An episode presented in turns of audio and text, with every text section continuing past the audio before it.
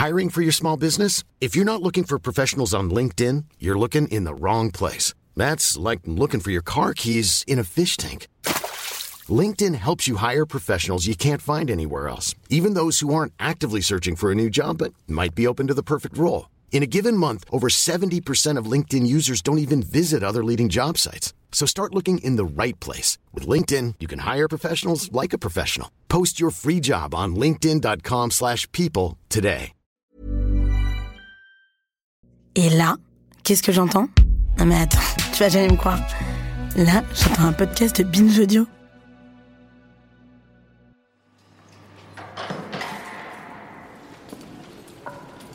Lundi 29 janvier 2018. Aujourd'hui, c'est l'ouverture du procès de l'escroquerie du siècle qui se déroule au tribunal correctionnel de Paris. Il y a beaucoup d'effervescence dans la rue, dans les couloirs. Les journalistes arrivent en masse.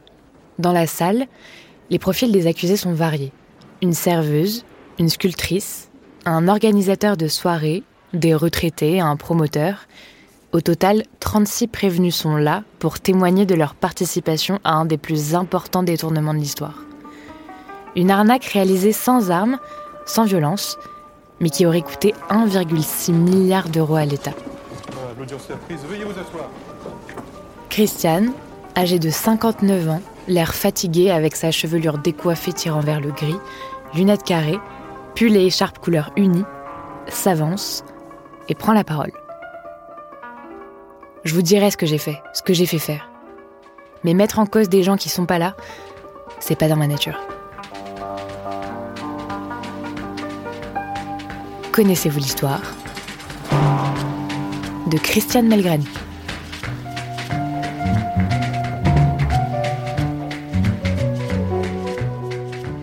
Christiane est corse et marseillaise. Elle est née au cœur de la cité phocéenne, dans le quartier animé de la Capelette.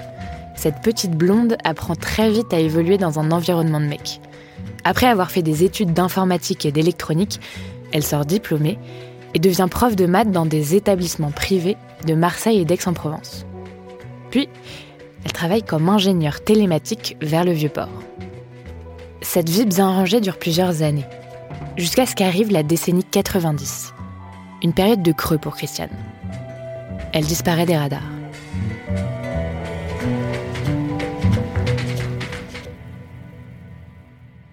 Quand elle refait surface, quelques temps plus tard, elle se recompose une toute nouvelle bulle sociale. Fin 90, à l'approche de la trentaine, elle devient patronne d'un piano-bar, le Lido, dans le quartier de l'Opéra, une sorte de Pigalle marseillais.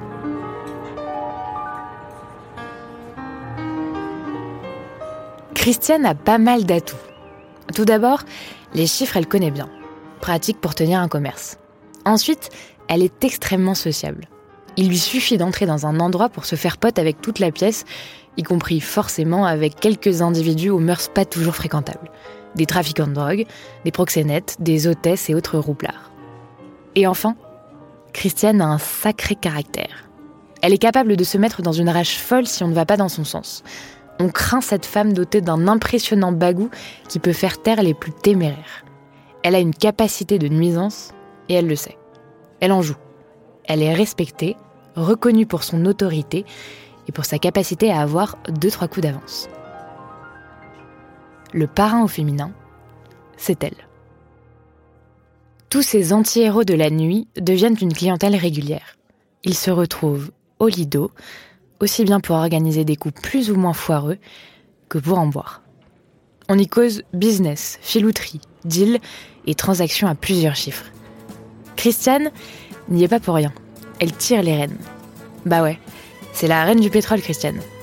Et dans ces cas-là, mieux vaut être de son côté.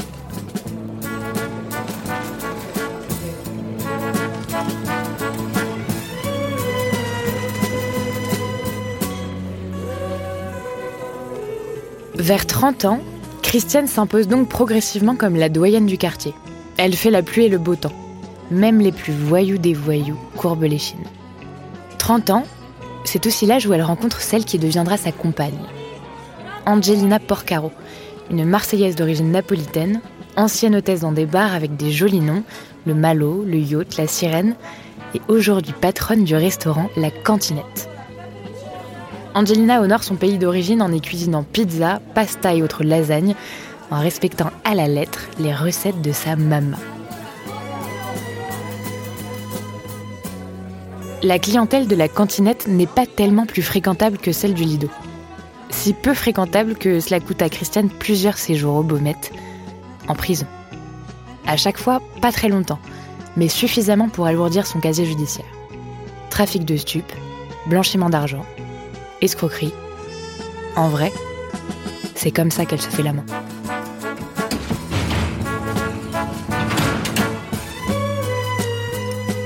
À chaque fois que Christiane revient chez elle, dans son panier de cœur, après ses séjours en détention, on lui garde sa place, bien au chaud.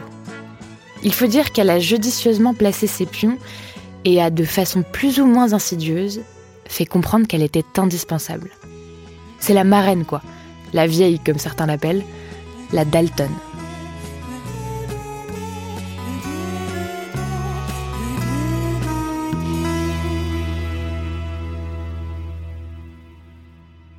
Nous sommes en 2006.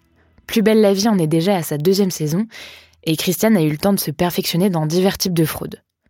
Mais là, elle compte viser plus haut, plus grand. Elle fait la rencontre d'un certain Grégory Zawi, qui lui propose quelque chose de très alléchant. L'arnaque à la TVA sur les quotas carbone. Une nouveauté sur le marché qui n'a pas l'air d'être très encadrée pour le moment. Petit cours rapide. Dans chaque entreprise, des quotas carbone sont mis en place pour limiter les émissions de gaz à effet de serre. C'est la Commission européenne qui fixe chaque année un quota carbone que chaque entreprise doit veiller à ne pas dépasser, sous peine de sanctions. En revanche, si une entreprise émet moins de CO2 que prévu par rapport au quota qui lui était accordé, elle a le droit de vendre ses quotas carbone non utilisés aux entreprises qui désirent les racheter. Et ces transactions, elles ne se font pas toutes seules, il faut les traiter. Alors des entreprises sont créées spécialement pour gérer les boîtes qui veulent acheter des quotas et celles qui veulent en vendre afin de les mettre en relation. Christiane comprend tout de suite la combine et flaire que ça peut lui rapporter très gros. Elle crée donc deux entreprises, RIDC et Energy Group, chargées d'acheter et de revendre les quotas de CO2. Forte de ses relations et de sa capacité de persuasion, elle constitue un réseau absolument tentaculaire à base de sociétés écrans, de comptes bancaires à l'étranger, sans payer aucune taxe, partout dans le monde. Hong Kong, Sénégal, Israël, Lettonie, Nouvelle-Zélande, Chypre, Émirats arabes. Pour mener à bien cette affaire, tous ses proches se voient confier un rôle. Sa compagne Angelina gère les différentes structures, ouvre des comptes bancaires et des sociétés à l'étranger. Et ses amis, familles, hôtesses, vieilles ou récentes connaissances, ex-gardiennes des baumettes, anciens prisonniers, voyous corses, policiers, investisseurs, informateurs, tous mettent la main à la pâte et se retrouvent à la cantinette autour d'une bonne pizza tout en écoutant de la variété italienne, Andrea Bocelli ou bien Claude Barzotti.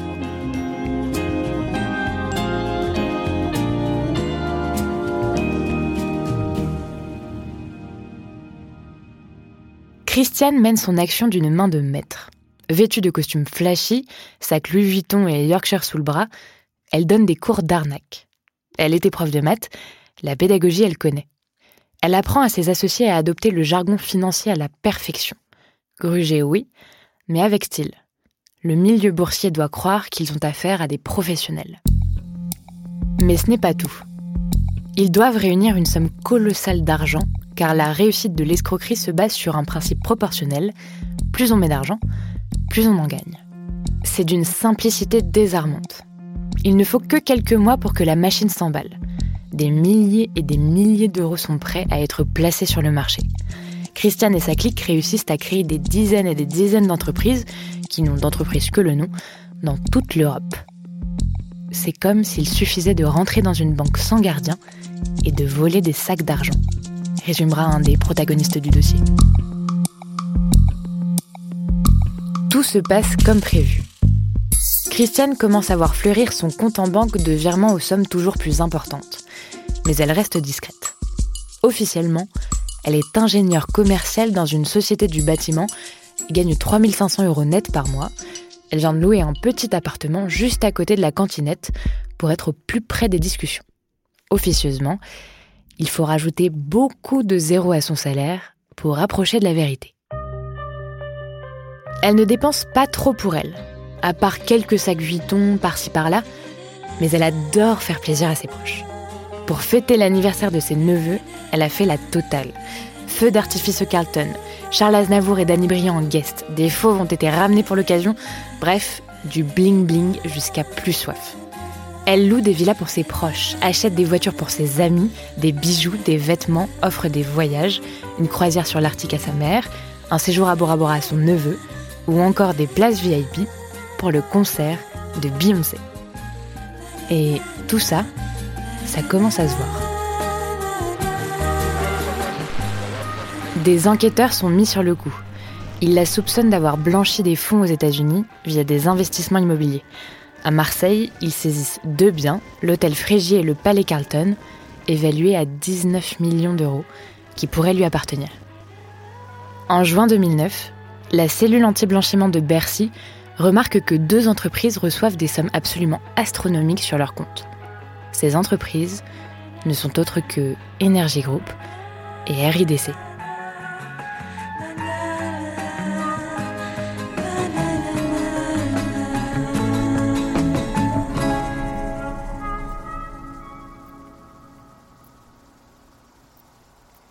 À la cantinette, on se fait plus discret. On s'organise. Christiane et ses complices passent le plus clair de leur temps à se concerter et se coordonner pour devancer l'enquête. C'est vrai que Christiane a deux trois coups d'avance. Mais là, il semblerait que ce ne soit pas suffisant. 2013, elle est mise en examen pour escroquerie et blanchiment en bande organisée. 2015, elle est placée sous contrôle judiciaire mais continue ses fraudes. 2018, elle est placée sur écoute téléphonique et ce qu'elle dévoile est implacable. Elle se vante d'avoir des gens capables de freiner l'enquête, propose à un complice de faire disparaître du dossier les enregistrements de sa voix contre un million d'euros. Elle laisse entendre qu'elle dispose d'informateurs dans la police, à Marseille et à Monaco, et elle envisage de nouvelles escroqueries. Christiane devient la suspecte numéro 1. Et elle s'en plaint au téléphone. Le dossier, ils ont mis mon nom dessus carrément. Ils ont mis mon blase de partout. Les suspects tombent un à un comme des mouches. Des appartements, des meubles, des montres, des sacs et des centaines de milliers d'euros sont perquisitionnés. On est mort, on est fribouille. Je lui avais dit de pas aller à Monaco, il y est allé pour faire bling bling, il a fait blanc blanc. Lâche-t-elle au téléphone. Christiane ne se démonte pas. J'ai le fisc mondial au cul, moi. Je peux rien faire nulle part, mais je suis prête à tout ça. Je les couilles et s'il faut tomber, je tombe.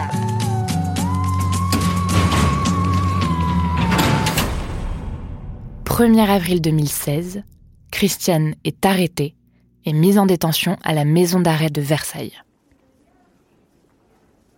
Janvier 2018. Le procès dure deux mois. Christiane comparaît pour escroquerie à la TVA, blanchiment en bande organisée et association de malfaiteurs.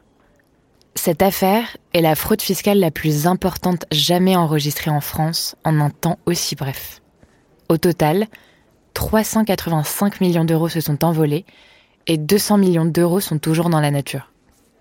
Pour les enquêteurs, cette affaire relève d'une prouesse organisationnelle. Les malfaiteurs ont créé en quelques semaines 223 comptes bancaires dans 25 pays. Une organisation si bien ficelée qu'ils mettront 10 ans pour l'anéantir totalement. Christiane est condamnée à 9 ans de prison et 3 millions d'euros d'amende et vu son cas, difficile pour elle de faire appel. Angelina, sa compagne, est condamnée à 4 ans de prison dont deux fermes. Les 33 autres prévenus, impliqués à divers degrés, sont condamnés à des peines allant du sursis à 6 ans de prison et 200 000 euros d'amende. Christiane et ses compères, en jouant avec le feu, ont fini par se brûler. Pourtant, la voie était libre. Pas de régulation, pas de contrôle, alors que le risque de fraude était presque inévitable. Alors oui, eux ont été pris. Mais... Et tous les autres?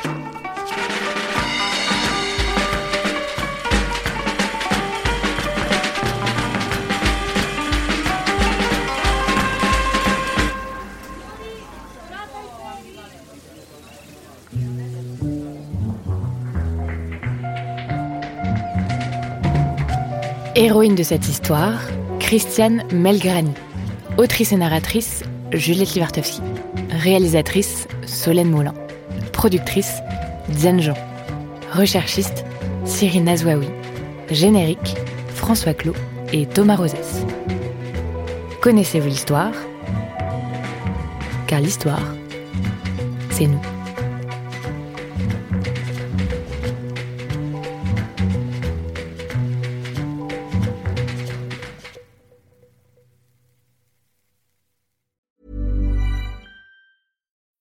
When you need mealtime inspiration, it's worth shopping Kroger, where you'll find over 30,000 mouthwatering choices that excite your inner foodie. And no matter what tasty choice you make, you'll enjoy our everyday low prices, plus extra ways to save, like digital coupons worth over $600 each week. You can also save up to $1 off per gallon at the pump with fuel points. More savings and more inspiring flavors make shopping Kroger worth it every time. Kroger, fresh for everyone. Fuel restrictions apply.